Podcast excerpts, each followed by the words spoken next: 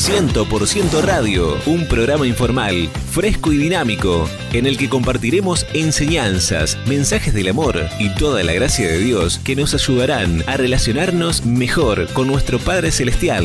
Mario Rubén Serrano te abre las puertas de 100% Radio.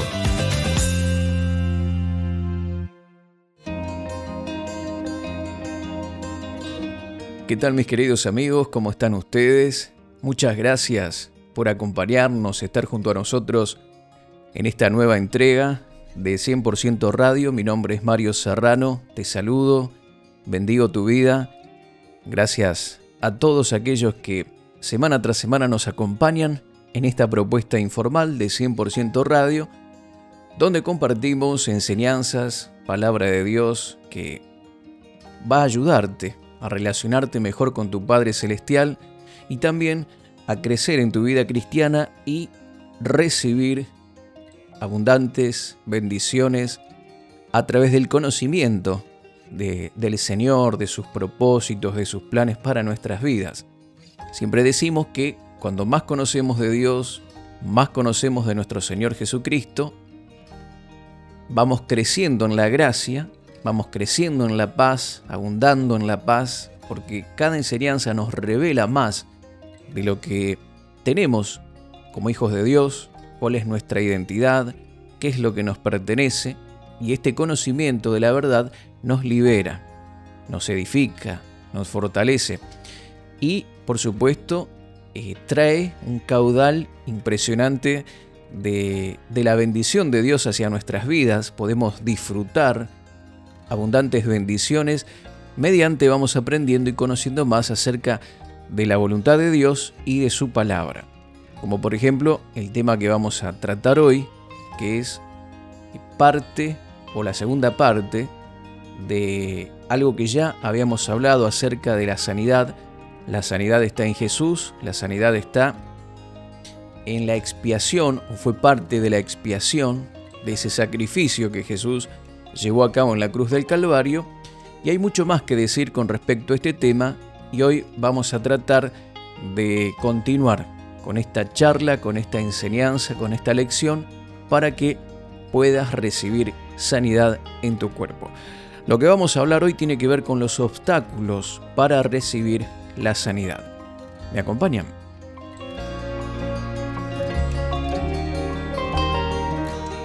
Este tema de ser sanados y de que la voluntad de Dios es que estemos sanos, nos plantea algunas preguntas importantes. Y una de ellas es que si la voluntad de Dios es sanarnos, ¿por qué no todos están sanos?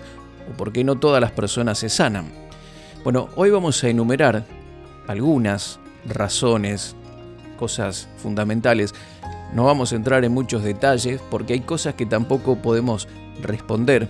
A veces pensamos que tenemos respuesta para todo, sin embargo, hay cosas que a veces nunca vamos a llegar a entender, tienen que ver con la persona, tienen que ver con un montón de factores, pero vamos a ver cosas fundamentales que podríamos eh, mirar nuestra propia vida, si es que las tenemos, si es que ignoramos algunas de estas cosas, para que podamos ver manifestada la sanidad de Dios en nuestros cuerpos. Hay mucho que podemos decir, hay mucho que podemos abarcar, sin embargo vamos a centrarnos en algunos puntos nada más para ver algunas de las razones por las cuales la gente no recibe sanidad en su cuerpo. Una de las razones, una de las razones es la ignorancia. Vos, mi querido amigo, mi querida amiga, no podés operar en algo que no conoces ni comprendes. ¿Mm? Si no sabes de algo, no lo comprendes, no podés operar en ello. Y la ignorancia es la razón por qué a veces las cosas eh, suceden o no suceden. ¿sí? En el caso de la sanidad, la ignorancia, ignorar algunos principios o cómo funcionan las leyes de sanidad pueden ser un impedimento para recibir justamente la manifestación de la sanidad en nuestro cuerpo. La ley de la gravedad, por ejemplo, es una ley inmutable, una ley que está funcionando en todo momento. Los eh, objetos son atraídos por su peso hacia la Tierra y una persona podría decir, bueno, yo no sabía de la ley de la gravedad y no sabía que si daba un paso al vacío, en un edificio, por ejemplo, de, de uno, de dos o de diez pisos, si yo daba un paso al vacío no sabía que me mataría. Bueno, no importa que no comprendas la ley de la gravedad, cómo funciona, cómo está sucediendo todo esto, pero si das ese paso al vacío, vas a recibir todo el impacto de esa ley operando en tu contra. Y la gente a veces ignora algunas de las leyes de Dios y no saben cómo funcionan, por ejemplo, con respecto a esto que tiene que ver con la sanidad. Y esta ignorancia está matando a mucha gente. Tenemos que conocer, entender de que la voluntad de Dios es que nosotros seamos sanados. Y tenemos que entender esto que vamos a enumerar ahora para que de esta manera podamos acceder a la sanidad.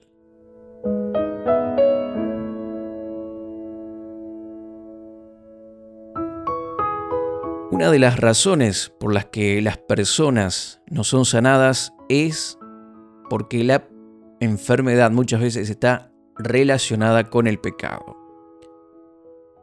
Hay que entender lo siguiente, no todas las enfermedades vienen por el pecado, pero tampoco está bien decir que el pecado no es uno de los factores. Vamos a ver un ejemplo en Juan capítulo 9. Se habla allí de que una vez Jesús estaba saliendo del templo y sus discípulos vieron a un hombre que estaba allí que había nacido ciego y le dijeron, en el verso 2, Rabí, ¿quién pecó, este o sus padres? para que naciera ciego.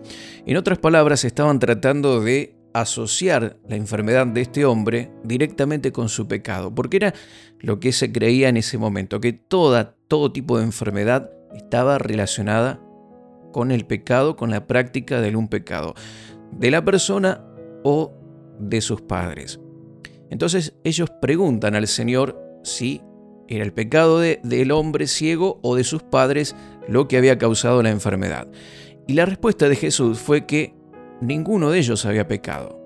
Esto no quiere decir que ni los padres ni el hijo nunca hubieran pecado, porque todos de alguna manera hemos pecado. La palabra de Dios dice que no hay justo ni aun uno, sino que lo que Jesús está tratando de decir es que el pecado no era lo que directamente causó la ceguera de esta persona.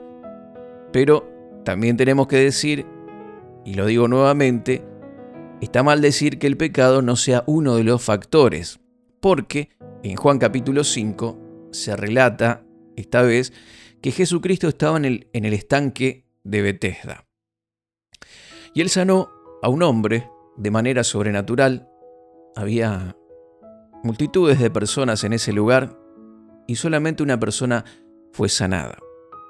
Y más adelante el capítulo muestra que el hombre no sabía quién lo había sanado cuando los judíos le preguntaron, en el verso 12, ¿quién es el hombre que te dijo, toma tu camilla y anda?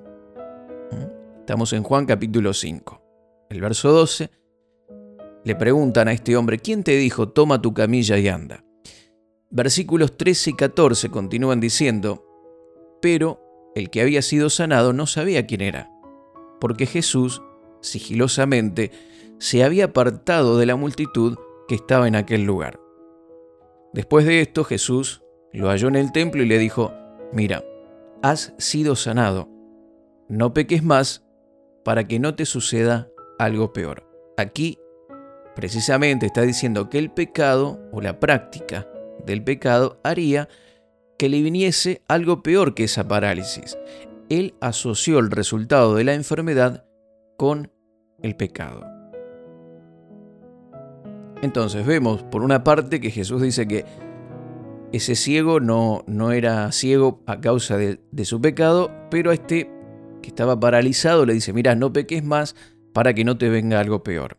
Entonces, el pecado no es la razón de todas las enfermedades en la vida de las personas, no es a causa del pecado, sin embargo la práctica del pecado muchas veces abre las puertas al enemigo para que de esta manera vengan las enfermedades, vengan los problemas, ¿sí? Tomemos un ejemplo, la persona que vive una vida de mm, perversión sexual. Esto va a traer enfermedades, porque no fuimos creados para funcionar de esa manera. Es una perversión de la naturaleza. El cuerpo humano no está hecho para vivir de esa manera. Entonces, las enfermedades sexuales que se transmiten provienen de ese estilo de vida, aunque Dios no es el autor de esas enfermedades. Es la misma naturaleza que se revela porque no está diseñada para vivir de esa manera de, de licencia sexual contra naturaleza. También podríamos mencionar que si comes comida contaminada, tu cuerpo va a reaccionar. Y no es Dios el que te está haciendo algo, te está castigando. Hay leyes naturales. Hay factores naturales en esto. Por tanto, es verdad que el pecado puede ser una de las causas por qué la gente no está sana, aunque no es la razón por la que las personas están enfermas. Hay que diferenciar esto. A veces una persona eh, padece una enfermedad, inmediatamente dicen o piensan, ah, ¿en qué habrán dado o qué pecado habrá cometido? No, no seamos rápidos en juzgar. No todo viene por el pecado, pero la práctica del pecado o violar las leyes de la naturaleza que Dios creó para que funcionen de una manera correcta, violar esas leyes puede traer dificultades a nuestras vidas.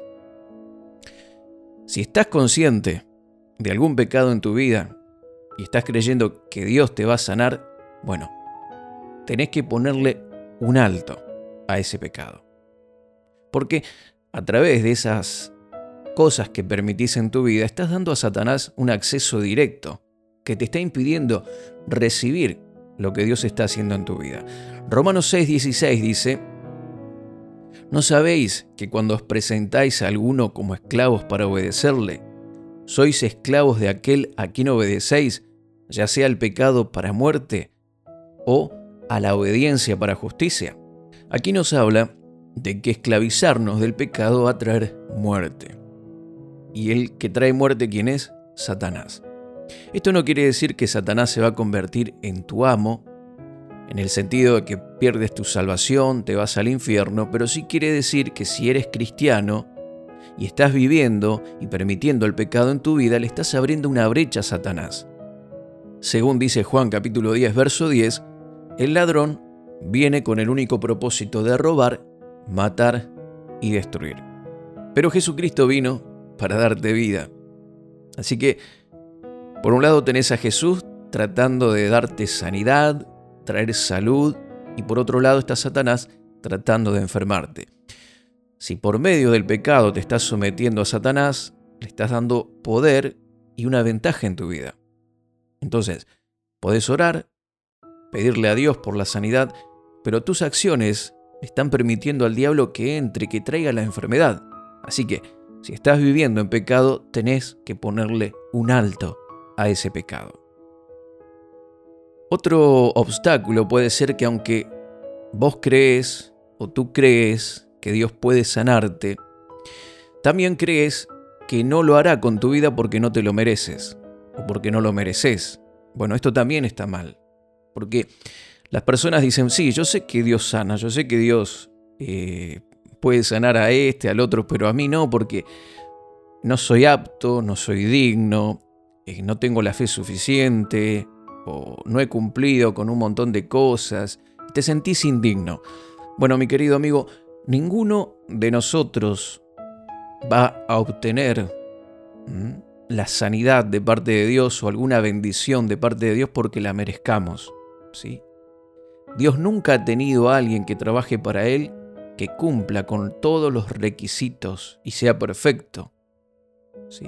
Dios actúa en tu vida no por tu comportamiento, por tu santidad o por tu merecimiento. Toda la bendición de Dios que Dios trae a tu vida está basado en lo que Jesucristo hizo por vos, hizo por ti en la cruz y a causa de tu fe en Jesús, por entregarle tu vida a Jesús, sos merecedor de sus bendiciones. Por eso dice la palabra, Efesios 1.3, que hemos sido bendecidos con toda bendición a causa de Cristo. Entonces, Somos hijos de Dios, hemos puesto nuestra fe en Jesús, somos bendecidos no por nuestro merecimiento, porque hagamos todas las cosas en forma perfecta, sin embargo, no ignores tus acciones y no te sometas al diablo, porque esto va a ser un obstáculo. Vas a ver funcionando con mucha más facilidad y mucho mejor en tu vida la sanidad si renuncias, si te arrepientes a cualquier cosa que estés haciendo que le permita a Satanás incursionar en tu vida. Otra cosa u otro factor que tiene que ver con la sanidad es que algunas personas no se dan cuenta que el negativismo y la incredulidad tuya o de otras personas también puede afectarte. Uno de los ejemplos clásicos de esto está en Marcos 6. Algunos dicen, bueno, pero si Dios te quiere sanar, te va a sanar y si no quiere hacerlo, no lo va a hacer. No, la voluntad del Señor es sanar. Ya lo hemos visto en la clase anterior, en la charla anterior. En la cruz Él hizo provisión. Cuando Él nos dio esa provisión en la cruz, no es para algunos, es para todos aquellos que creen y quieran recibir ese regalo de la sanidad. Pero la incredulidad es un obstáculo y no tiene que ver con que Dios quiera o Dios no quiera. Dios quiere siempre, pero la incredulidad es un obstáculo. Y, es importante manifestar esto, porque hay personas que no ponen fe, simplemente dicen, bueno, que Dios haga lo que quiera. Dios determinó sanarte, es su voluntad hacerlo, pero hay que creer, tenés que creer. ¿sí? Eh, esto es importante. Vemos que la falta de fe o, la incredulidad es un factor que también impide la manifestación. No tener la seguridad de que Dios quiere hacer algo. Fíjate que Marcos capítulo 6, versos 4 al 6 dice, y Jesús les dijo, no hay profeta sin honra, sino en su propia tierra y entre sus parientes y en su casa. Y no pudo hacer allí ningún milagro, solo sanó a unos pocos enfermos sobre los cuales puso sus manos. Estaba maravillado de la incredulidad de ellos y recorría las aldeas de alrededor enseñando. Jesús estuvo en su tierra, allí eh, la gente de su pueblo natal eh, lo vio nacer, lo vio crecer, eh, conocían a su papá, conocían a su mamá, a sus hermanos, sus hermanas, y no lo respetaban o no lo valoraban como otras personas lo hacían, no lo reconocían como el Mesías, entonces dice allí que él no pudo hacer muchos milagros. Acá no dice que él no quería hacer milagros o que él eh, no tenía el poder para hacerlo, sino que no pudo. ¿sí? Aquí está Jesucristo, el Hijo de Dios, que vino a la tierra como hombre, que no tenía deficiencias en su fe, y que por supuesto el pecado no podía hacer ninguna incursión en su vida, sin embargo él estaba limitado en lo que podía hacer en favor de otras personas a causa de la incredulidad. Otro pasaje, Mateo capítulo 13, verso 58, dice, y no hizo muchos milagros allí a causa de la incredulidad de ellos. Entonces vemos que Jesucristo, que no, te, no tenía limitaciones en sí mismo, que ciertamente no le daba a Satanás lugar en su vida por medio del pecado, estaba limitado en lo que podía hacer a causa de la gente, de la incredulidad de la gente que lo rodeaba. Mi querido amigo, mi querida amiga, a través de esta charla he tratado de hacerte ver de que la voluntad de Dios es sanarte o sanar a las personas en todo tiempo. Tenés que creer eso. Sí, tenés que creer eso. Esa es la voluntad del Señor. Aunque hay situaciones también que a veces desconocemos, ¿sí? que no sabemos las razones, no conocemos el corazón de las personas, porque para recibir la sanidad tenés que desearlo, tenés que quererlo. Si no crees o no querés recibirlo, Dios respeta tu voluntad. Pero he tratado aquí eh, unas cuantas eh, situaciones que ojalá te ayuden, o factores que tal vez te ayuden para que puedas entender y asimilar que la voluntad de Dios es que seas sanado, pero que estas cosas pueden ser un impedimento para la manifestación de la sanidad en tu cuerpo. Tienes que cooperar con Dios, Él no puede hacerlo sin ti. Él tiene que hacerlo por medio de ti y por medio de tu colaboración. La sanidad va a proceder desde tu interior. Y espero que estas cosas te ayuden para que empieces a cooperar, para que empieces a eliminar si tenés estos factores que impiden la sanidad y puedas ver el poder de Dios fluyendo a través de ti y vivas de esta manera en salud divina, con salud sobrenatural.